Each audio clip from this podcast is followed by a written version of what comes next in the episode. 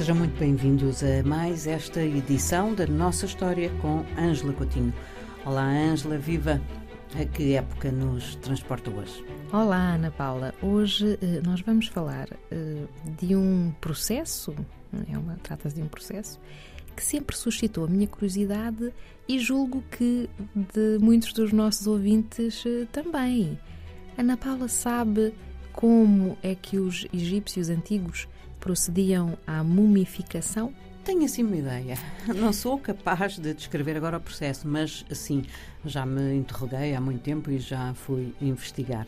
Não é um processo simples, era uma ciência, não é? Exatamente. É justamente um dos processos eh, reveladores do nível eh, de conhecimento científico eh, que se atingiu no Egito Antigo.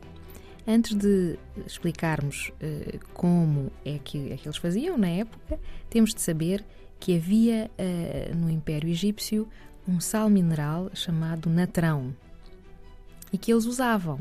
O natrão tinha carbonato de sódio, bicarbonato de sódio, sal, não é? E sulfato de sódio. Ora, uh, usavam este mineral para embeber os corpos durante 70 dias. Este é o segredo do processo de mumificação. Mas é preciso também saber que antes disso eles conseguiam também, eh, devido ao avanço das técnicas eh, cirúrgicas, extrair o cérebro e os intestinos.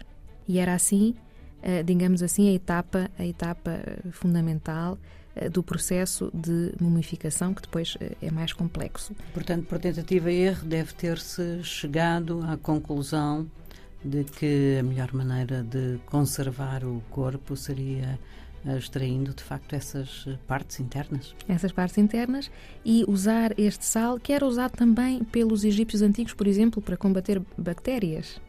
Tudo isto está descrito num documento que é o chamado Papiro Smith e que tem os registros dos conhecimentos de cirurgia dos egípcios antigos. Foi escrito entre o ano de 2600, menos 2600, e menos 2400. E tem nada mais, nada menos do que 48 casos hum. de mumificação examinados de forma sistemática.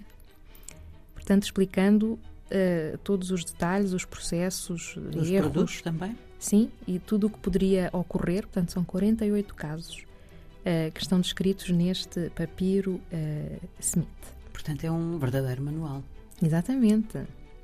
E, aliás, é preciso saber e que os ouvintes saibam que os conhecimentos que os egípcios antigos adquiriram a nível da cirurgia, da medicina, foram também, digamos assim, incorporados pela Grécia Antiga a ponto tal de os gregos terem assimilado uma figura célebre do Egito Antigo, que é Imhotep, já falámos aqui dele, uhum. que era médico, arquiteto, grão-vizir, etc.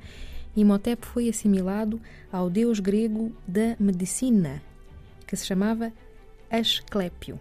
E há muito mais por dizer.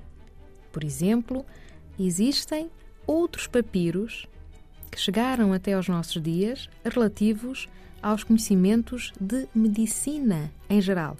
Uh, o papiro Ebers, por exemplo, o papiro uh, de Berlim. Os egípcios usavam supositórios, unguentos, xaropes, poções, massagens, cataplasmas, até inalações, e sabe-se que sabiam suturar ferimentos e curar fraturas. Portanto, eh, é preciso que se saiba que este foi um dos legados do Egito Antigo eh, e outros povos eh, na própria Europa, no Próximo Oriente e também em África beberam destes conhecimentos. Um facto curioso também, interessante para nós que, que estudamos a África, é que os egípcios associavam a medicina à magia. Uhum. Portanto, os processos eram descritos mas acreditavam que tudo se fazia com o concurso dos deuses e de uma série de energias mágicas, não é? Ângela, obrigada. Obrigada. Até para a semana. Obrigada, Natal.